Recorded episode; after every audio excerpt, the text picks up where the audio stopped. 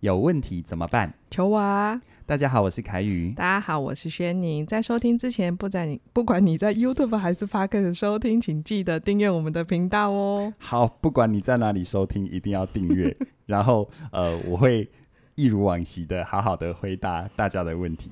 那当然了，大家会问我什么问题，都是由轩宁来来代为。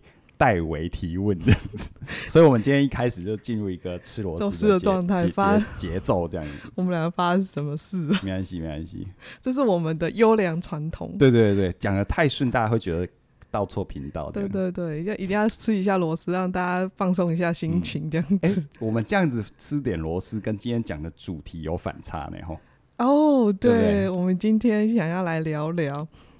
如何跟一板一眼的同事相处？哦、对啊，那一板一眼都是很很精准的、很干净的这样子。对啊，然后我们都拖泥带水，不知道在讲什么，搞不清楚自己在干嘛、嗯。是是是，因为我觉得跟一板一眼的人工作啊，他就是什么都照规定，然后你真的跟他协商的时候，嗯、你会真的觉得心很累，有一种很无奈，你到底可不可以怎样一下这样子？嗯、哼哼那所以，我今天我们来聊聊，如果我们真的要跟他。一板一眼的同事工作啊，我们可以如何跟他相处，然后跟他共事，让、呃、我们的工作一起很顺利。好，我我们看别人一板一眼，或者我们看别人，我们看别人呃比较没有办法变通，我们就说他一板一眼僵硬，嗯、对不对？对啊。那如果同样东西放在自己身上，我会怎么说自己？有有原则，对不对？我有责任感，哎，我有原则，然后我有我的坚持，对对对，能说出一千万个道理，说这个事情必须如何，一定要怎样，否则会怎样，对不对？嗯，所以这是一个角度，对不对？对啊。那当然我，我我会觉得，我会觉得，除了这个之外，我们一定在职场里面也真的遇过那种，哇。真的怎么说说不通，好像在他的世界里只有一条规，就就、啊、就一条准则。对对对，好，完全没有办法。就像当他当他啊，你找他钱，他觉得应该有五个一块，他就无法接受一个五块这样子。对啊，也会遇到这种人，就这，这样子。我在他对面的人都会觉得，呃，心好累，无法沟通。没错，其实这样的人你，你我想我们出来行走江湖一定会遇到吧？一定会啦。好，那。那我刚刚开头这么说，其实是先让大家松动一下角度啦。嗯，啊，就是如果你打自内心觉得，呃，别人不愿意配合跟调整，他就是一板一眼。其实某种程度放在你自己的身上，别人也会这样认为你。哦。可是奇奇怪的事情就是，它其实常常发生。对啊。所以如果你你你是抱持着好像别人一定要配合你，那我说这世界都是在跟你作对的。OK，没错。好，那当你也已经 OK，我知道我我知道我我这个角度要有弹性。嗯。那接下来呢？如果真的遇到一些人，他有自己的执着，而且你在屡次沟通协商的过程当中，发现好像都很不顺利。对。这时候我觉得有一个东西，就是在我们要对方配合我们什么或。去做什么不做什么之前哦，嗯、就是当你发现这个现象有一点明显的时候，嗯、我觉得你要先做一个动作，叫做去理解，去理解他为什么一定有这个坚持，去理解他为什么有这个执着吗？嗯，比如说像有时候我们跟财务打交道，最容易有这种状况嘛，没错，对不对？对啊，他说表格一定要这么做，或等等等等。嗯、当你发现这在你的认知里真的觉得没必要，嗯，我觉得有一个东西是。多数时候，我们心中有这个感受，我们就很容易不小心的在语气跟表现、表情上面展现出那种好像对方很很迂腐哦，呃、对方很笨，很笨啊，就是那个语气或表情，就是啊，你干嘛这样？嘿妹，有必要一定要这样吗？有差这么一点吗？对不对？好，有那么严重吗？有没有？就这样子。嗯，那一旦你展现出这个，其实人都不是笨蛋啦，他都有感觉，嗯、对，他其实会感觉到你的那份。不屑啊，鄙夷。嗯，那你你觉得这后面其实那个结一定会越打越死。对。可是如果当对方一定一定有那种坚持，实在你无法理解的时候，嗯，我觉得我的做法和我过去经验当中这个做法，通常就会有一个对话的可能。哦。我就会问他说：“嗯，我的认知是如何如何如何？嗯，那我不太知道你坚持要这样的真正原因是什么。那如果你能够让我更了解清楚。”那之后我们不会只做一次这件事，嗯、我也更知道怎么样去配合。和你好，我可以知道其中的原委。哦，那你看，我们有时候职场上，大家因为时间压力，因为急，我们就很容易争执在那个表面上。嗯嗯，然后到最后还还还把情势上上调上纲，嗯，然后要要那个你的老板主管出来仲裁，我就觉得啊，真的是真的是心很累，对，而且你搞得所有人都很累，很累，嗯哦、所以有时候当你遇到这种状况，你真的要去觉察自己的那个直觉上觉得的负面情绪，嗯，批判性的投射、鄙视，甚至于觉得对方很愚蠢，嗯的这种心情。嗯然后你才能够进入，真的好好的去理解他为什么这么做。但是我说，你理解他这么做，其实不是代表你一定从今往后就要配合他。哦。但你没有理解，你连中间哪里可以调，要调什么，你都不知道。哦，我觉得这样听起来就是先把对错评价这件事情，嗯、先把它放旁边一点。没错，没错，没错。不要先去评价他是他这样做就是笨。对。就是他做这件事情就是不知变通，对，你反而是要去先去理，哎，他一定有他的原因，那我们来了解一下原因到底是什么，这样子。对，对，其实如果你有这样的一个认知之后，接下来呢，像我自己就常用，在面对这种真的比较、嗯、呃比较没有弹性的人的时候，嗯、我会用。呃，我提出三个方法，这都我有用过，而且都还蛮有用的，有一定就试用过，对，好用的，轻症有效这样子。对，第一个方法就是呢，你在面对这样的人的时候，你跟他创造关系里面的交集，关系里面的交集，你们将住的地方是事情，对不对？对，好，没错。那这时候去创造一些跟他关系的交集，那这种话你不能听一半，因为听一半你就想说，那我送礼给他，不好意思啊、哦，他理左手收理，右手还是一样。那你就会更气，嗯，对不对？对对对对。所谓创造关系的交集，对于这种我们要换位思考，嗯，对于这种一板一眼的人，其实某种程度上，在他的世界一定有他自己的坚持跟规则。对，你就不能用你的理所当然去看他。哦，这种人其实某种程度上，当他觉得他的规则是可以被落实的，甚至于他可以用他的规则对其他人产生贡献，嗯，嗯，这时候你们的关系会很快拉近。反过来，因为这一层关系，他也很容易在你在你适当的时机提出需求的时候，他做一些调整的可能。嗯、听到这里，你还觉得很抽象，对不对？对，讲个白话哈、嗯，其实心理学里面有一个叫做富兰克林效应，嗯，然后他就是美国的开国元勋，一位叫做富兰克林，嗯，那他就有遇过一个他的政治上的对手，嗯，就是常会反对他的人，对，那。说实在一点，他们只在政见上不合，嗯，就以私人的交往跟交集，他们也没什么交集。OK，那他有一次他就必须要争取这一个人的支持，哦，算是他第一次有必要跟动机直接跟这个人接触。嗯，那你说？呃，强龙难压地头蛇，去拜码头。好，我们一般人的直觉会觉得，哦、那我是不是先释放善意，给他好处，欸、送礼等等？对对对，对。但富兰克林完全没这么干。那他怎么做？他直接去找这个人，跟他借一本书。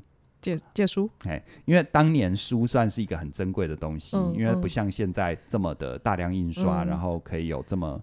这么方便啊！嗯、当年虽然印刷术那早就很成熟了啦，然后、嗯、可是就是书是一个很珍贵的东西。OK，然后他就跟这个人借一本，他就说：“哈，哎，我我我我听说你有一本很重要的藏书，嗯，而这个藏书很有价值，那我一直想看，嗯、一直没机会看，你可不可以借我看？我然后我在一个礼拜后还给你。哦，那你知道他们都是大人物了嘛？对呀、啊，在那个阶段借个书，好吧，那就借。对呀、啊，好，结果妙就妙在当。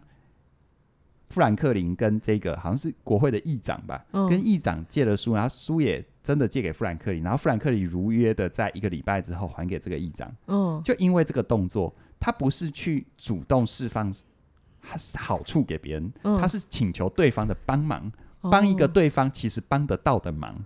哦，对方其实帮得到的忙。好，嗯、然后因为这样子很妙，从那之后，这个议长对富兰克林的态度就不一样了。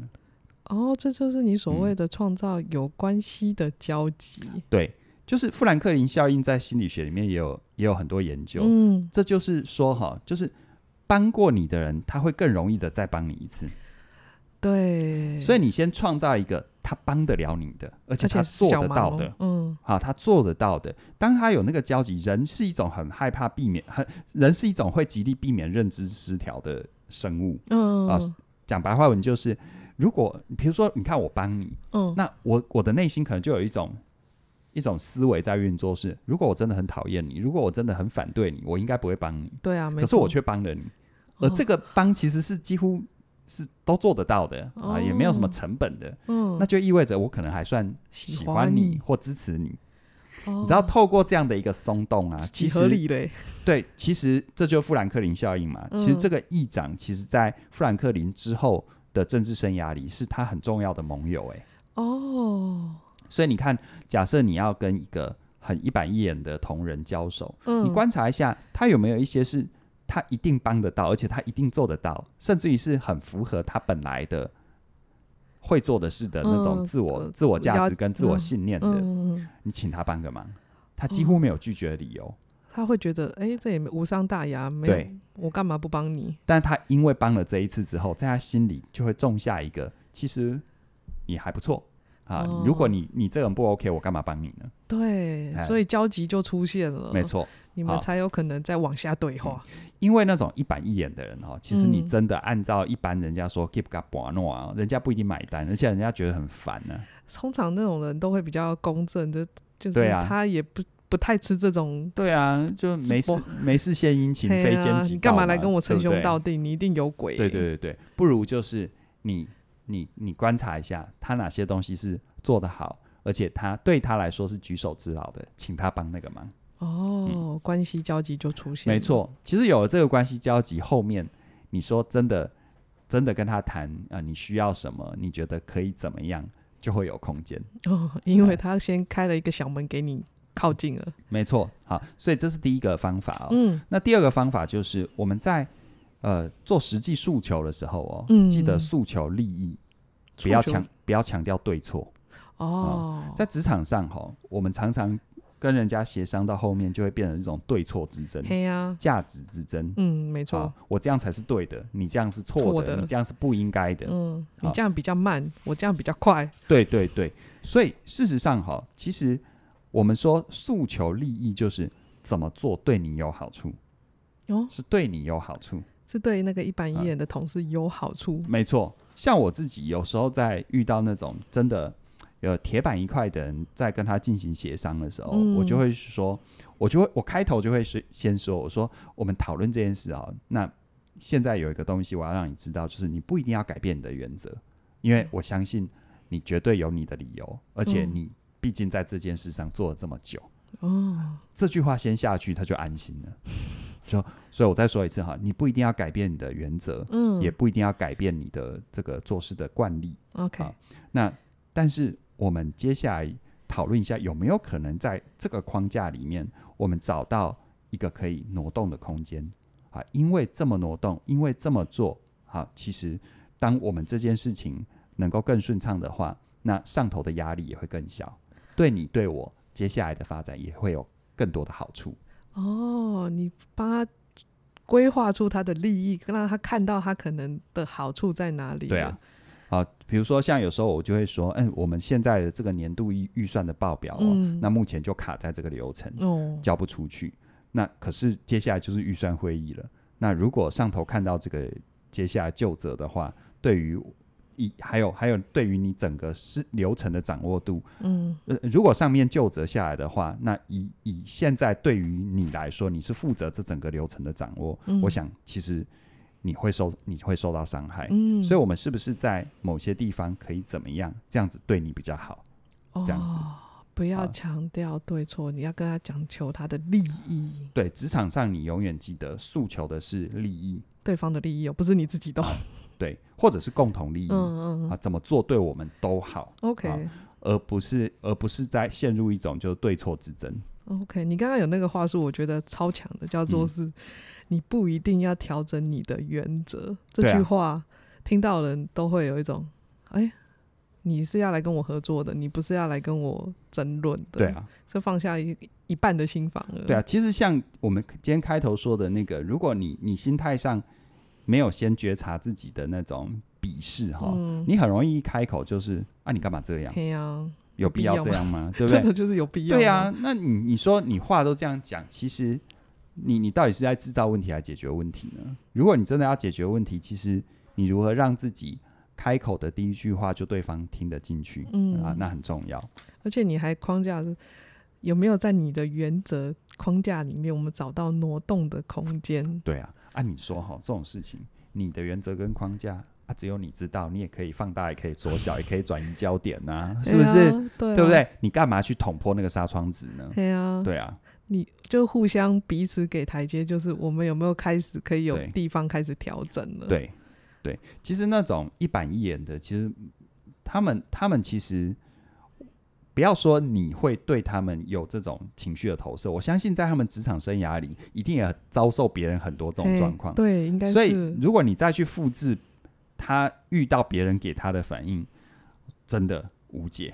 真的。他只会跟你更更公事公办。对啊，他多年来已经练就了一身抵抗的功夫，不然他怎么活到现在？而且他可能专职就是在判断对错。对啊，说不定他做的比你还好。对啊，好，所以其实你要诉求的是怎么做对我们都好啊、oh, 怎么做对你好，怎么做对整体的利益好，都好这样子。对，对好，那我们的第三点是什么？第三个就是，通常我在我在诉求这样的跟这样的朋友合作的时候，我会告诉他，他调整的事情是特例而不是先例。特例不是先例，嗯，特例的意思就是说是在这个时空环境条件底下的特殊状况哦，啊，而不是他创了一个先例，就从今往后这件事都这样。就是你这一次的改变只有这一次，对，就这一次不会有太多必没有必要的延伸。对，你要让他相信，而且跟他保证这是特例，OK，而不是要创一个先例，嗯，那他通常就比较容易松动。OK，其实人是这样，当他开始松动哦，后面。空间就出来了。哦，对啊，好，空间就出来了。对啊，哪怕就是，哎、欸，那那老那个凯宇其实不是呢，就是我希望他这个是先例呢。我说，你就算希望他这个是先例，你总要让他有移动的。空间机会嘛，嗯、你让他感受一下移动，其实不会怎样嘛，不会爆炸。那你干嘛在一刚开始的时候就跟他说，我们现在决定了从今往后怎样？你只是让他更僵化而已，一直跟他让他更焦虑，因为他没办法去预测未来会发生什么事情。对，你让他有一次经验之后，哎、欸，发现哎、欸、这件事情也没有他想象中的这么的夸张，或者是这么的无法收拾，那他才有可能再往后打开、嗯。我的说法就是说，我们现在。如果可以调整的话，哦，注意听我的用词哦，我还说如果可以调整的话，嗯，其实也只是这一次的背景状况。但因为我们有了这一次的调整的经验，和我们也可以有机会去看调整之后有什么延伸。嗯，这时候我们可以再重新评估它它有没有必要被留下来。如果没有必要被留下来，没有关系，因为你过去已经行之有年了。嗯，可是如果有必要被留下来，呃，那说实在一点，结合你过去的经验，我相信你可以。我们可以一起把它优化的更好。你知道，这话方方面面讲完，嗯，对方就比较不会。我觉得有一种决定权是我们彼此可以一起来做决定，而不是我下决，我就觉得这样子比较好。这样子。对对，我们在诉求的时候，哈，就是当你让对方觉得他要开一个先例，其实对于不要说一板一眼的人，对任何人来说，心里都会有个压力。对啊，嗯，他都会觉得那那后面怎么样，谁负责？嘿，对。嗯这是比较恐怖的，就是到底谁负责、嗯、这件事情，到最后还是要我来负责。我为什么要帮你开这一个门？对，没有错。好啊，所以，但是我觉得最重要的提醒啊，就是不管你要跟谁谁合作，不管有弹性还是一板一眼，我们都还是要先搞清楚自己的合作目标。你到底这次需要跟对方协商的是什么？有我比较常遇到就是。搞不清楚状况，就是他这次来跟我说他，哎、欸、要改一个 A，然后然后我好我改，然后下一次就说哦没有没有没有改一个 B，这个时候到最后都会让我觉得好算了，我都不要开这个门好了。嗯、所以首先我们还是要先自己知道我们自己要。协商的目目的是什么？呃，我们跟他人合作的时候，我觉得一定要先理清楚自己的目的跟前提啦。嗯，你没有理清自己的目的跟前提，有时候你只是兴之所至，嗯，啊，就是突然想到被雷打到，那这很很危险。因为事实上来说，你或许觉得你在挥洒你的创意跟艺术感，嗯，啊，可是别人就会觉得你是一个思虑不周详，然后，然后。不成熟的职场人，嗯，我觉得这是这是很可惜的，嗯，啊，所以其实某种程度上，如果你有机会遇到一板一眼的人，嗯，你能够创造你们跟你跟他很好很好的合作跟互动经验，其实对你职场来说是个很大的加分，嗯，因为无论你开创的项目是什么，当他到一定的成熟阶段，你都需要这样的人去维持好局面跟延续稳定的战功跟战果，哦，对，那如果每个人都是。变动性都是像那个月亮一样初一十五不一样，那么你你就没有办法确保确保成果的稳定性啊。哦，啊，所以你在职场上，你永远记得，任何特质的人可能都可以为你所用啊。如果你一刚开始就觉得怎样的人是，就你已经。自己先分类完了，嗯，那我只能说你把你的未来做做小了，okay, 很窄化这样子，你就把别人撇除在外了，所以也没有合作的可能性了。对，没有错，没有错。所以我们重新看待一板一眼的同时，在今天经过凯宇的 帮我们重新整理之后，发现我们就先放下对错，放下评价，嗯，就是。一起来跟他聊聊，我们到底还有什么挪动的空间？今天这句话很好用，叫做是你不一定要改变你的原则，在你的原则框架底下，我们有没有其他可以改变的空间？这句话我觉得套用在哪？我觉得套用在其他关系里面也蛮好用的。对，对我其实不太，我其实你刚刚说我们有没有一起改变的话，我不会用改变这个字。哦，改变很容易挑起他的神经。那是我们找到一个可以挪动的空间。哦，挪动。OK，嗯，对。好，但是我觉得这个放在亲密关系应该也很好用。对啊，其实这个这个部分，就我多年在教学当中，我我常常会跟我的我的学生说，就是我们的语言会反映我们的信念。嗯，其实你的语言很习惯用改变，其实你已经在暗示一定有人是错的，所以才需要改变。哦、对，对。但如果你的语言是用挪动的话，没关系嘛。就像什么？就像你照相好了。嗯。好，我的镜位可不可以挪一下？可以，对不对？嗯嗯。对啊。那这是不是一个很自然的动作？哦，嗯、挪动有一种，就算不好没关系，那你再挪回来就回来就好了。它这是它是暗示着一种弹性，一种我们可以多试试，然后怎么样都好都好。OK，好，好啊。那我们今天聊完之后啊，大家可以回去试试看。不管是我真的觉得聊到今天聊到最后，我真的觉得用回关系真的是一个对天大的好用的。对，减少亲密关系，或者是亲子关系，或者是任何的教养关系的一个好用的话术。对，大家可以在生活当中试着挪动看看。对对对，好，那我们呃最近呢呃我们工商服务一下哈。好，就是我们最近在十二月五号有一门实体课程啊，希望疫情越来越稳定，我们实体课程可以开课越来越稳定。真的，十二月五号这一门实体课程是写作小学堂。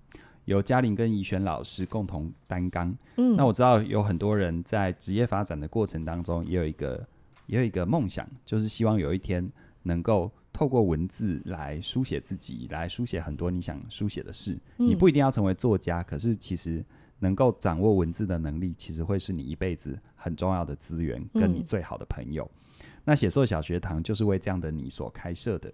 那在我跟大家分享的这个时候呢，呃，我估计应该招生快额满了哈，应该快了。所以，所以如果你想要踏入我们起点的教室，而且想要好好的学习写作啊，呃，不是为了当作家，也不是为了特定的目的。当然，你有的话，这门课也一定能够帮助得了你。嗯。那写作小学堂，透过书写，透过文字的自我沉淀，跟真的把自己内心想表达的，透过文字输出。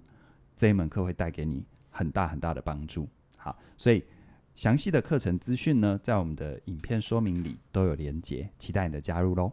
好哦，那我们今天就聊到这边喽，谢谢你的收听，拜拜。拜拜。